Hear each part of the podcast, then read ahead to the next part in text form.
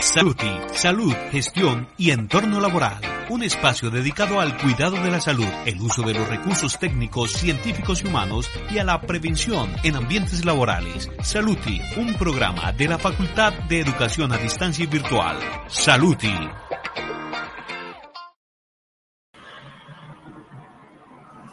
Buenas tardes para todos. Bienvenidos a nuestro programa Saluti un programa de la Facultad de Educación a Distancia y Virtual y de los programas de Administración en Salud y Salud Ocupacional. Eh, presentamos nuestra mesa de trabajo al profe Vallejo y a nuestro invitado, el profesor Mantilla. Bienvenido, profesor. Hola, mi profe Yolanda. Pues muchas gracias por la invitación, muy contento de estar aquí en los micrófonos de de la emisora de nuestra universidad. Y bueno, un placer poder compartir con, con todos los que nos están escuchando. Bienvenido. Muy buenas tardes. Eh, los compañeros de la mesa de trabajo, la profe Yolanda Guzmán y nuestro invitado, el profesor Hernando Mantilla, igualmente a, nuestro, a nuestros estudiantes del programa de Administración en Salud y Salud Ocupacional. Bienvenidos. Bueno, el programa de hoy, compromiso eh, organizacional, factor clave para el direccionamiento al éxito empresarial. Pues en la actualidad el compromiso laboral está estrechamente ligado a temas como la eficiencia, la productividad, la seguridad, la calidad en los servicios y algo supremamente importante, la lealtad tanto de los empleados como de nuestros clientes. Esto refleja la rentabilidad de la empresa. El compromiso laboral va más allá de la lealtad y llega a una contribución activa en el cumplimiento de los objetivos y las metas de la organización. El compromiso, lógicamente, es eh, actitudinal, ¿no? El compromiso es clave para cualquier organización en nuestra época porque a través de este se puede obtener grandes retos empresariales con excelencia en su calidad. Muchos expertos en el tema concluyen diciendo que la clave de este éxito son las personas. Todo el personal en una empresa es supremamente importante. Y esto, pues, independientemente de su ocupación lógicamente un empleado necesita identificarse con su empresa, con su equipo de trabajo, porque esto le va a ayudar a fortalecer la sensación de compromiso con dicha entidad. Se debe hacer que el empleado se comprometa con la causa, con la misión y la visión para que esto tenga un desempeño diario. Bueno, mi profe, con esta corta introducción, pues llega la primera pregunta. ¿Qué se define como ese compromiso organizacional? Bueno, mi profe, eh, efectivamente nosotros hemos venido escuchando que el factor de éxito de todas de las empresas es principalmente eh, el factor humano. Y de ahí se han desprendido muchas otras eh, situaciones que se ven en diferentes temas. Ahora bien, ¿pero qué es eso que llamamos compromiso organizacional? si lo vamos a la definición como tal, habla que eso es una, tiene que ver con una visión psicológica de todos los miembros de la organización. Y algo muy importante es y su apego al lugar de trabajo. Entiéndase Ahora, ¿qué es eso de apego? Si bien lo hemos escuchado o lo hemos vivido, principalmente eso se ve en nuestras relaciones personales. Llevándolo eso al plano organizacional, diríamos que el apego es la relación afectiva más íntima. Y eso nos lleva a una relación duradera en el tiempo, estable, que es consistente es decir, vamos a crear un vínculo entre la persona y la organización. A eso es lo que tenemos que pretender nosotros como líderes, a buscar eso que llamamos apego. ¿Por qué? Porque ese vínculo se vuelve algo muy fuerte, los, los empleados se involucran mucho más en todo lo que tiene que ver con actividades tanto que benefician a la empresa como benefician a lo que es cada uno de nosotros como, como empleados. Entonces, veamos que eso es un nuevo término que debemos de aplicar. Y también, como yo les digo a todos mis estudiantes, esto que vemos aquí no solamente es organizacional, podemos pasarlo al plano familiar. Entonces, todo esto son herramientas que chévere compartir con ustedes y, y bueno, gracias, esa pregunta está muy interesante. Eh, bueno, mi profe Hernando, eh, sí, el factor humano es lo más importante al interior de cada una de las diferentes organizaciones.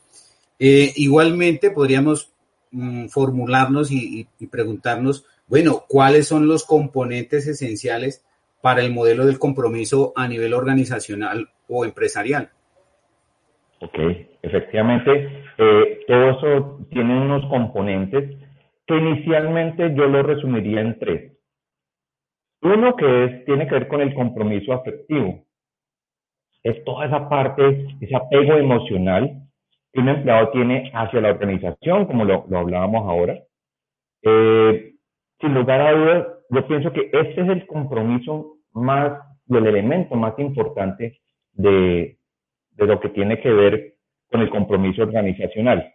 Ahora, debe haber otra parte que es el compromiso de continuidad, porque no solamente es que tengamos afecto por lo que estamos haciendo, sino que también nuestro compromiso sea a largo tiempo. Entonces, tanto se ve beneficiado la empresa como se ve beneficiado el colaborador, porque es que cuando perdemos un colaborador, perdemos mucha experiencia, perdemos capacitación, perdemos un talento valiosísimo. Y eso es costoso, muy costoso para, para una organización. Y por último, yo diría que podemos hablar de un compromiso normativo. ¿Cuál es el compromiso normativo?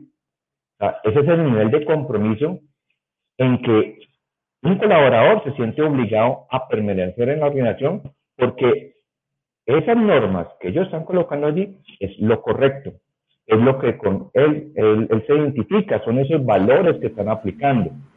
Ahora, hay muchos otros compromisos eh, que podemos determinar allí.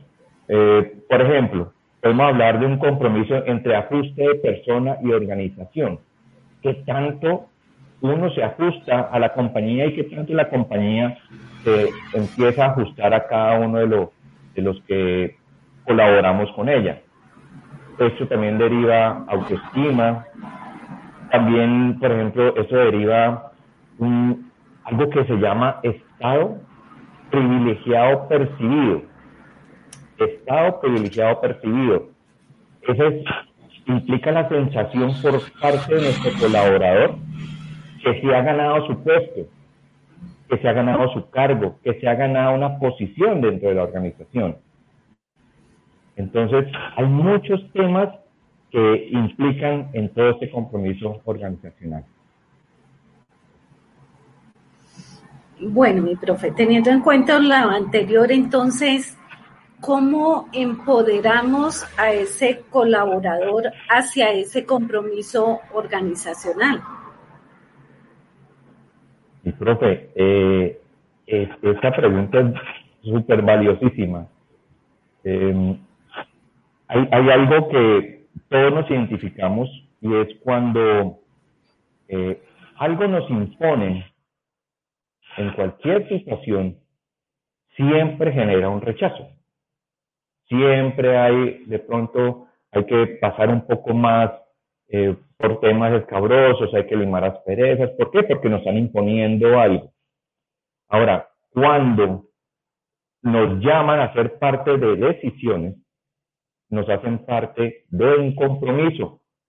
¿Por qué? Porque estamos colocando parte de, de nosotros para hacer eso.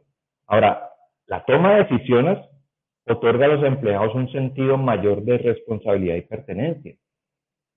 Entonces, de esa manera empezamos a empoderar a nuestros colaboradores. Ahora, otra parte importante es la comunicación.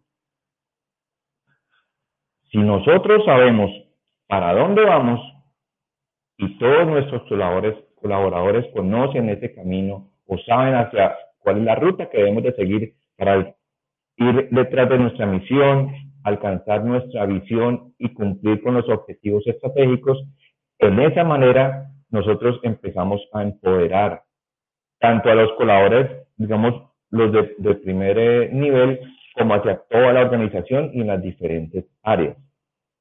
Ahora, tengamos en cuenta algo que habla y de Alberto Chavenato en, uno de sus libros, donde habla que las, em, las personas emplean la mayor parte de su tiempo viviendo o trabajando en una organización, independiente de lo que haya pasado antes de, esa pandemia. Porque igual ahora estamos trabajando la mayor parte del tiempo y funcionando la mayor parte de nuestro tiempo para una organización. Entonces, hay que determinar cómo hacemos para empoderar a esos empleados, porque de una u otra manera, digamos que ellos nacen crecen, se educan, trabajan y se divierten dentro de esas organizaciones.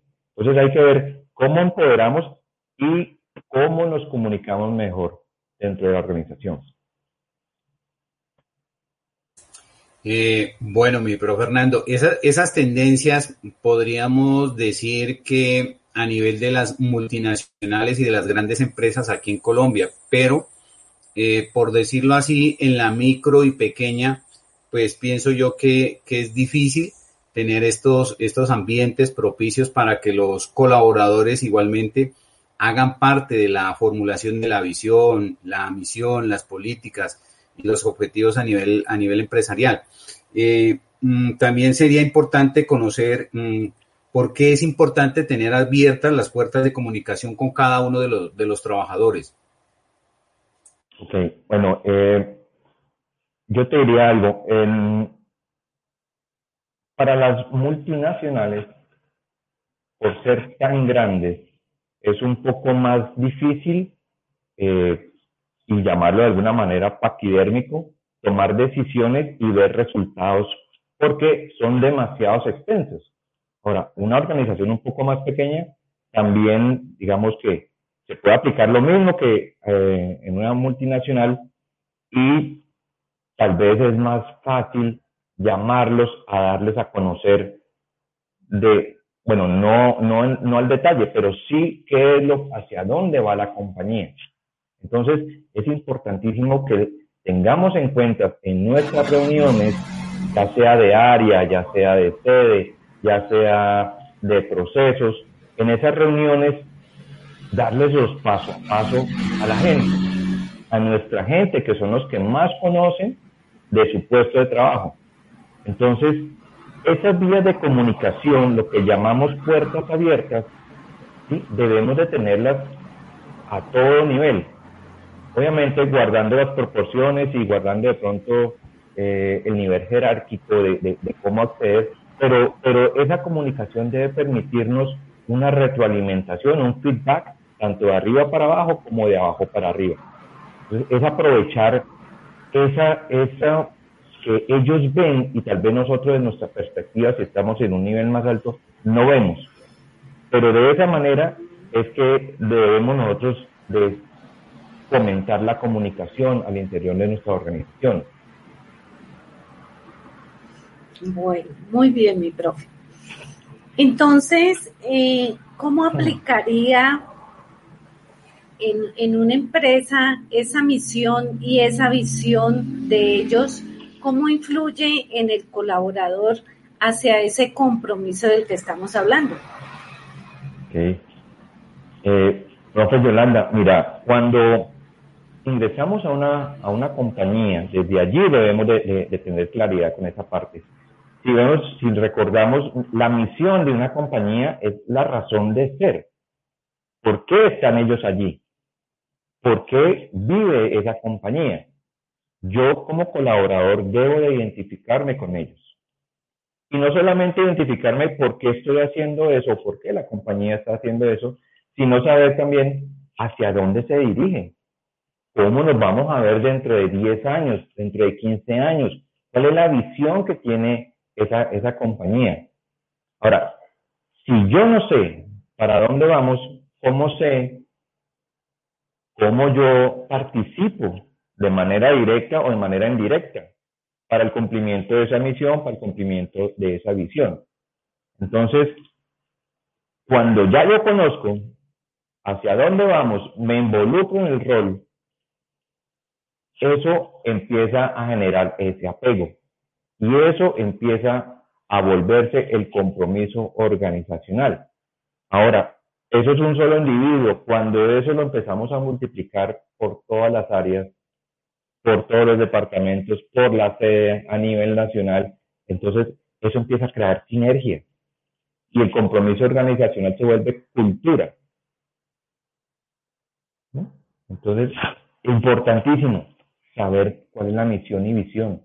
Involucrarnos dentro de todo ese planteamiento estratégico para saber hacia dónde nos dirigimos y que cada uno de nuestros colaboradores conozcan esa parte, digamos, tan importante de la, de la compañía. Eh, bueno, mi profe Hernando, igualmente, pues es importante conocer cuáles son esos beneficios que aporta ese compromiso a nivel organizacional, porque muchas veces tenemos trabajadores implicados más no comprometidos, entonces no están comprometidos con la organización, simplemente estamos allí porque vamos a, recibir o percibir un salario, pero realmente no estamos identificados con esa misión y esa visión a nivel organizacional. Sí, ya Luis Alberto, que, que lastimosamente se da mucho y los líderes estamos faltando en esa parte.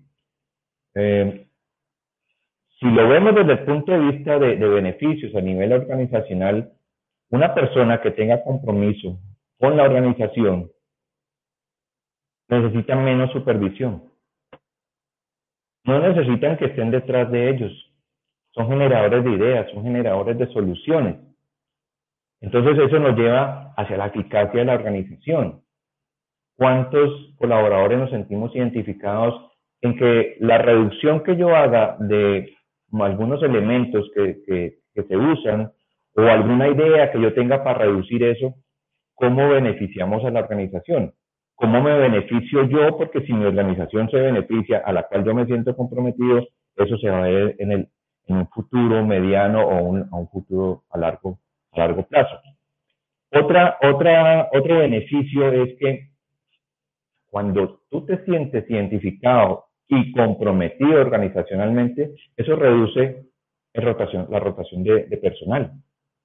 Las personas que no están comprometidas, pues están, de, cierta manera, están eh, desinteresadas. Entonces, buscan rotación, vienen los que llamamos escampaderos laborales y van cambiando.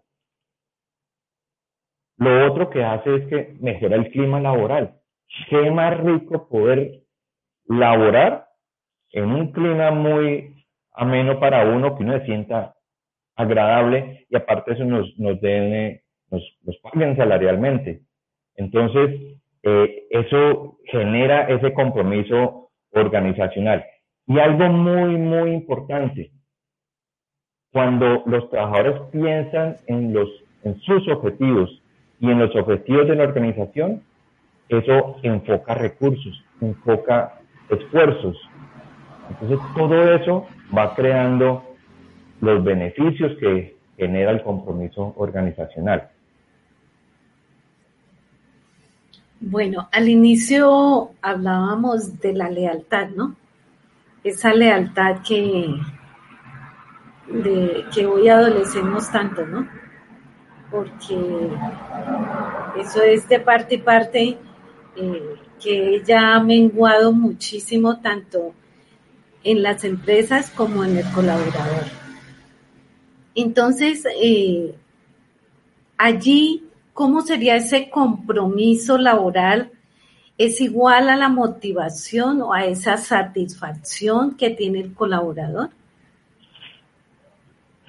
Mira que eh, cuando uno habla de estos dos temas, eh, el compromiso o la motivación o satisfacción laboral, por lo general se tiende a, confundir. Ahora, eh, son dos aspectos, dos conceptos muy diferentes. Hay uno que tiene más impacto hacia, hacia el éxito de la organización y entonces, es decir, la motivación lo podemos definir como un conjunto de estímulos que se mueven, mueven la persona. ¿A qué? A realizar determinadas acciones. Y persisten ellas para su culminación. Ahora, por lo general, este tipo de acciones son a corto plazo. Vamos en busca de un objetivo, nos motivamos, trabajamos por él, nos esforzamos, pero hasta ahí termina. Otra parte es, por ejemplo, hay diferentes impulsadores al logro. Y el logro se traduce en una meta. Es decir, hablamos de entusiasmo, hablamos de energía, hablamos de una ilusión de alcanzar algo. También tenemos, por ejemplo, la autorresponsabilidad, que muchos nos sentimos identificados con eso. Hay otros que trabajamos un poco más hacia la orientación al logro. Hay, hay muchos que, digamos que lo que más nos, nos, nos mueve, por ejemplo, la resiliencia. Cada que sentimos que hay como esas barreras, entonces buscamos cómo sobrepasarlas y cómo alcanzar eh, ese logro. Hay otros que simplemente es por la tenacidad. Pero si ven, estamos hablando como, como algo muy cortoplacista. En otras ocasiones, digamos que lo que involucra es la, la satisfacción. Satisfacción de una autorrealización. Algo que se está relacionado con el cumplimiento, cada cual lo lleva en su interior. Hay alguien, eh, si cumple sus expectativas, si está cumpliendo con sus necesidades. Pero como de pronto, esto decía ahorita, no es tan largo plazo, de pronto puede ser a un mediano plazo. Ahora bien, el compromiso es la vinculación laboral, tanto racional, emocional y trascendente. Va mucho más allá que una simple motivación. ¿Y qué es lo que buscamos? Un beneficio mutuo, tanto empleado como organización. Ya estamos trascendiendo esos límites cortoplacistas o de mediano plazo y los tiramos un poco más hacia futuro y mucho más largos. Eh, en ciertas compañías, no en todas, porque no en todas se puede dar eso, pero ya están, digamos, han venido desarrollando plan carrera. Un plan carrera, ¿en qué consiste? Saber y guiar a determinado colaborador para que si ahora que arrancó en X eh, cargo, a futuro ya lo veamos trascendiendo y creciendo dentro de la compañía. Ganando terreno, ganando experiencia, conociendo gente, haciendo sinergias eso empieza a ser ese compromiso organizacional. Entonces, son acciones beneficiosas para el éxito de la organización y la felicidad del empleado. Cuando nosotros sentimos cierta amenaza en, las compañías, empieza como, como a bajar la guardia. Esas eh, digamos, situaciones que no son claras para los colaboradores, empieza a generar trastornos al interior de, la compañía y empiezan a generarse lo que hablábamos ahora de la rotación, eh, de pronto no hay claridad qué pasaría, qué pasará dentro de dos, tres años, yo para qué me estoy formando por aquí. Entonces, eso diría yo que son las principales diferencias y hay que trabajar mucho más en lo que es el compromiso laboral. Eh, bueno, mi profe Hernando, ¿y cómo haría uno para identificar esas posibles causas eh, que generan esa falta de compromiso a nivel organizacional. Como para, para cerrar el, programa, porque pues el, el, tiempo que tenemos en radio es muy corto, sabemos que la temática es muy extensa, muy rica, pero por cuestiones de tiempo, pues eh, podríamos cerrar con esta, con esta pregunta, mi profe. Ok. Bueno, voy a, voy a tratar de resumir. Hablamos varios temas, varios elementos. Uno de ellos, comunicación interna baja. Tengamos presente, cuando nosotros no nos comunicamos correctamente con nuestros colaboradores, esa, ese desconocimiento de la estrategia, eso va a impactar en cada, en cada rol. Falta involucrar a la gente en todo lo que tiene que ver con las decisiones de la organización. Hay que traducirles a ellos y explicarles hacia dónde va la visión, pero no la visión netamente financiera. Hay diferentes visiones y hay diferentes situaciones en que no solamente son números, porque nosotros no somos números, debemos de salirnos de, de esa parte y vernos en un conjunto mucho más amplio que es cada una de las personas. ¿Qué recomendaría yo? Trabajar en lo que es una cultura sólida de lo que es trabajo en equipo. Comunicación para los objetivos.